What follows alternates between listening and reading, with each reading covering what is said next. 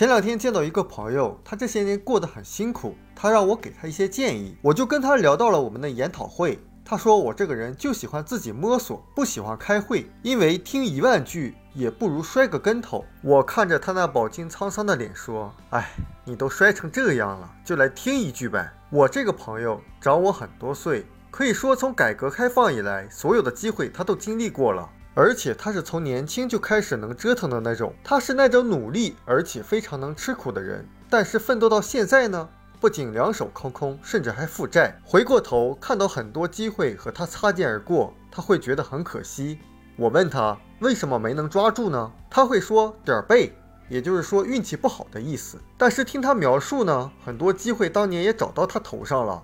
比如淘宝早期的时候，他有个非常好的朋友，在淘宝上卖一些品牌的尾货，极力鼓励他也一起开店，而且给他供货。我问你当时为什么没开呢？他说那时候就觉得谁信网上的东西啊？网上不都是骗人的吗？而且觉得电脑那东西好像很难操作，就觉得电脑上的那个生意好像跟自己没有什么关系。会发现有些观念、有些机会，你觉得跟自己有关，他也不一定会起作用。但是如果你觉得他跟自己没关系，那他一定不会起作用的。他说他那个朋友现在身价已经几个亿了，而他还在负债，难道真的是他和他的朋友能力相差这么大吗？肯定不是的，你发现差距在哪呢？就在思维。他的朋友那个时候是有电商思维的，而当他的朋友把这个观念、把这个概念给他的时候，他是凭着自己的感觉就拒绝了。所以感觉没关系，往往都是错觉。主动的吸收那个观念，按照那个概念去做。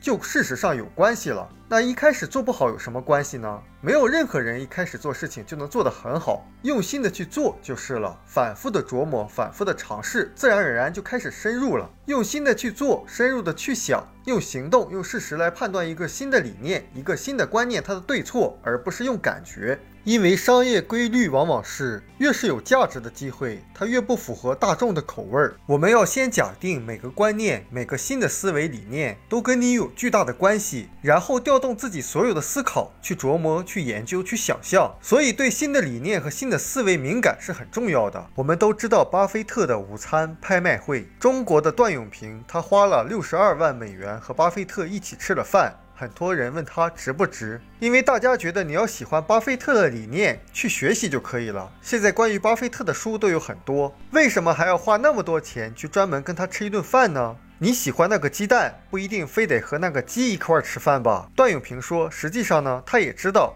要想学巴菲特的东西，在公开的场合都会有的。因为巴菲特他是不保密的，他就想通过跟巴菲特一起吃饭，这样以后就可以对巴菲特的东西更加关注，以后就可以少犯错误了。会发现他吃一顿饭的目的，就是为了让自己和这个人有了更近的接触和交流，从而以后对他的理念、对他的思想更加关注。所以，怎样才能够不让真正的机会总是和自己擦肩而过呢？